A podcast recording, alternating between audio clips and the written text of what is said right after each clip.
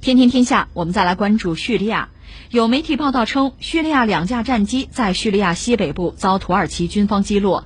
这些战机是在飞越伊德利卜地区时被锁定的，四名飞行员弹射跳伞后安全着陆。土耳其国防部则表示，在土耳其军方的一架无人机被击落后，土耳其军方击落了两架苏 -24 战机，并摧毁了叙利亚政府军的防空系统。此前，叙利亚政府军的媒体表示，他们在叙利亚西北部击落了一架无人机，并关闭了该国西北部的领空。任何进入叙利亚领空的飞机将被视为敌军，将被击落。在叙利亚方面发表该声明前，土耳其无人机在伊德利卜省进行了两天的空袭。叙利亚活动人士表示，袭击给叙利亚政府军造成了重大损失。这些对抗还加剧了土耳其和俄罗斯之间日益紧张的关系。哎呀，这个世界就没有安生过？不有人算计过吗？什么有文字记载到今天，全世界范围内啊，在历史上你看，可能真正没打过仗的，就这一年什么仗也没打过的，可能整个下来就是三十年。这是之前的统计，不知道到现在有没有变化。总的来说，这这一年啊，你看这个地方安静，可能那个地方就爆发新的战了，就就安生不下来。中东叙利亚那就是这样。现在我们看到的是叙利亚和土耳其。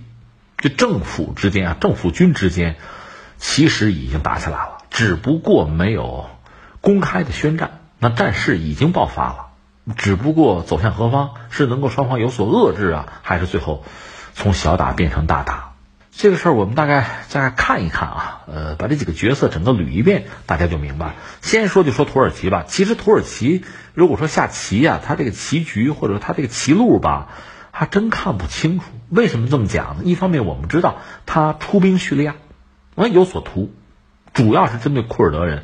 那这个问题基本上完成，要完成这个任务呢，实际上和很多的国家已经不睦了。跟美国关系你这不好，因为涉及到库尔德人嘛。跟北约关系也就好不了。另外跟俄罗斯，你这动刀动枪的，俄罗斯吧勉强捏着鼻子，反正就就接受了。另外和叙利亚的政府，你毕竟是在叙利亚版图上行事啊，你把军队派到人家国家里面去了，那人家的这个主权啊、独立啊、这个领土的完整啊不被尊重啊，这关系就好不了嘛。所以为了这点事儿呢，得罪了不少人，可是呢也没能真正做到见好就收，或者这个好吧，也许按照土耳其这个角度来讲，好还不够，等于说他现在军队就在土耳其领土上。现在确切讲，这个地方叫伊德利卜，这是个省啊，在这儿啊，在这儿呢，土耳其支持的反政府武装，从俄罗斯和叙利亚那个角度讲，就是恐怖分子啊，等于说就是在一个战争的状态。叙利亚的政府军要清剿这些恐怖分子，这些恐怖分子背后就是土耳其人，土耳其人给枪给炮，现在给到连这个步兵战车都给，甚至提供空中支援。那对叙利亚的政府军来说，因为土耳其等于说提供这些援助的话，对叙利亚政府军就是致命打击。翻回来，叙利亚背后是谁呢？就是俄罗斯啊！俄罗斯现在占的那个基地叫赫梅敏基地，俄罗斯空天军在那儿就部署了呃苏三五，这是一种就是目前俄罗斯现役的吧最好的战斗机。另外还有苏二四、苏三四，这都是战斗轰炸机。这个赫梅敏基地，我看一下，距离那个伊德利布省可能就八十公里，完全在作战半径之内。所以，如果叙利亚方面就是政府军遭到土耳其的打击的话，俄罗斯是完全帮得上忙的，就这么一个状况。而且，俄罗斯之前就放过话，在联合国都放过话，就是我们画一道红线吧。一个是我俄罗斯的军人不能受到伤害，不能死人；再就是我的这基地啊，我的设施不能遭到攻击。一旦遭到攻击，我就没什么顾忌了，我就要报复。这是俄罗斯画了红线。这个红线，咱实话实说哈，其实你要说突破这个红线是分分钟的事儿，因为枪炮不长眼啊。那说死人，有等于说未加证实的一些消息讲，早就死人了。因为俄罗斯是派自己的特战部队在那轮战，那你想，分分钟可能就会死，甚至已经有消息讲被土耳其的军队包过饺子。就特战部队几个人啊，小股的势力、小股部队，那往往就很容易在那遭到灭顶之灾的。所以你要想报复，你要说踩红线，也许早就已经踩了。实际情况就是这样。目前公开的说，俄罗斯和土耳其没有撕破脸，双方都比较克制吧。我们这么说。另一方面就是，呃，叙利亚的政府军和土耳其的政府军之间没有明确的宣战，但是已经交手过招了。就这两天的消息吧，一个是，呃，叙利亚至少有两架苏二四，这个飞机是苏联时代的飞机啊。呃，现在俄罗斯也有装备，等于说也提供给叙利亚政府军了，两架被击落。另一方面，土耳其至少有六架无人机被叙利亚打下来。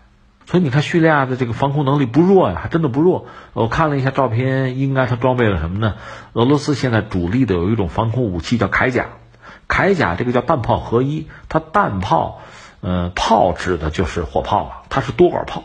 速射炮弹呢，就是近程的防空导弹，它是一体化的一个东西。那个玩意儿外形看着挺猛，挺科幻，而且能够把土耳其多款无人机打下来，证明它还是确实有相当的防空能力的。这个东西叙利亚装备的，换句话说，俄罗斯会把自己最好的相关的武器直接提供给前线的叙利亚部队，那这对土耳其是很直接的威胁。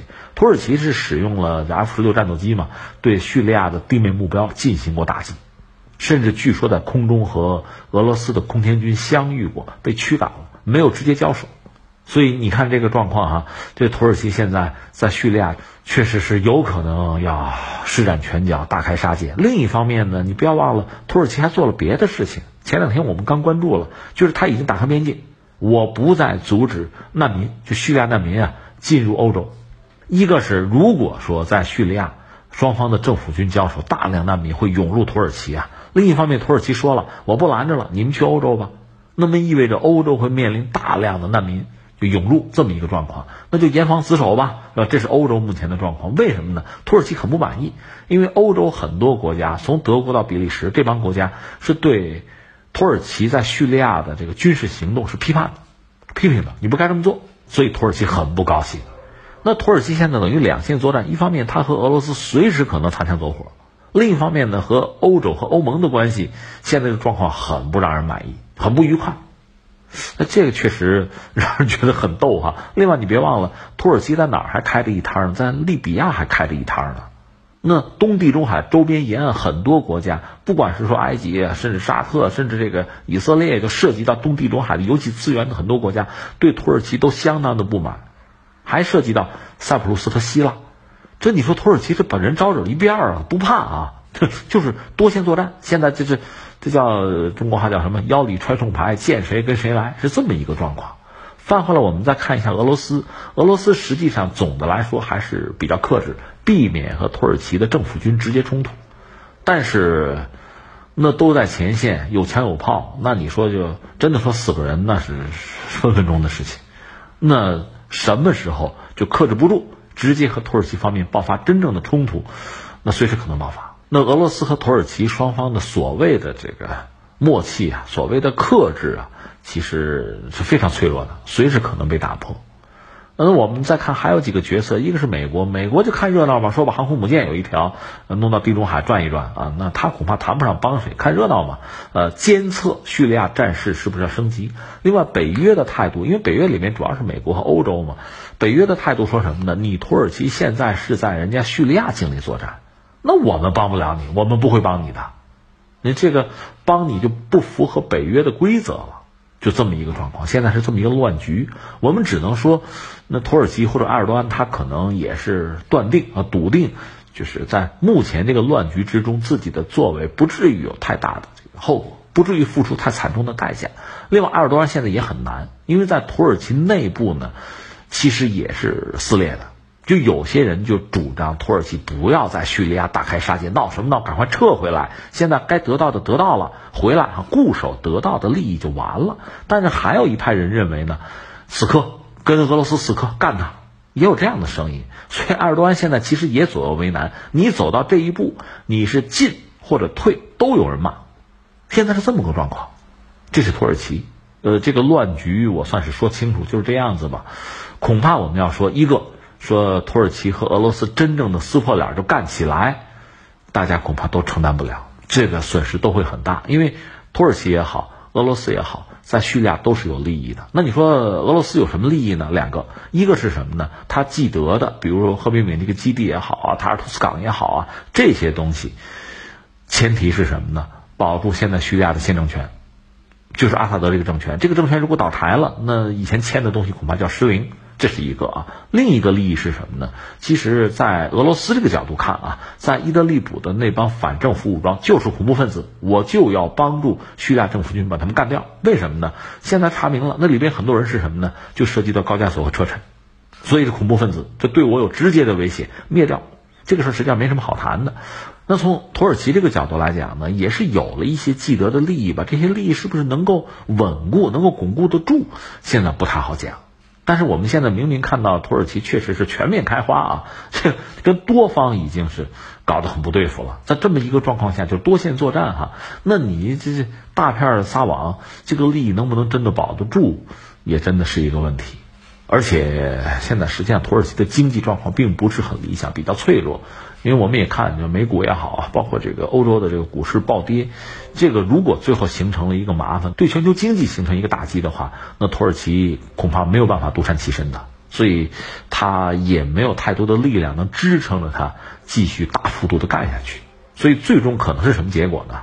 表面上都不会撕破脸，甚至土耳其和叙利亚从政府军这个层面上都不会直接撕破脸，但是擦枪走火的事儿，就双方互有损伤的事儿也不会少。不可能完全都回避掉。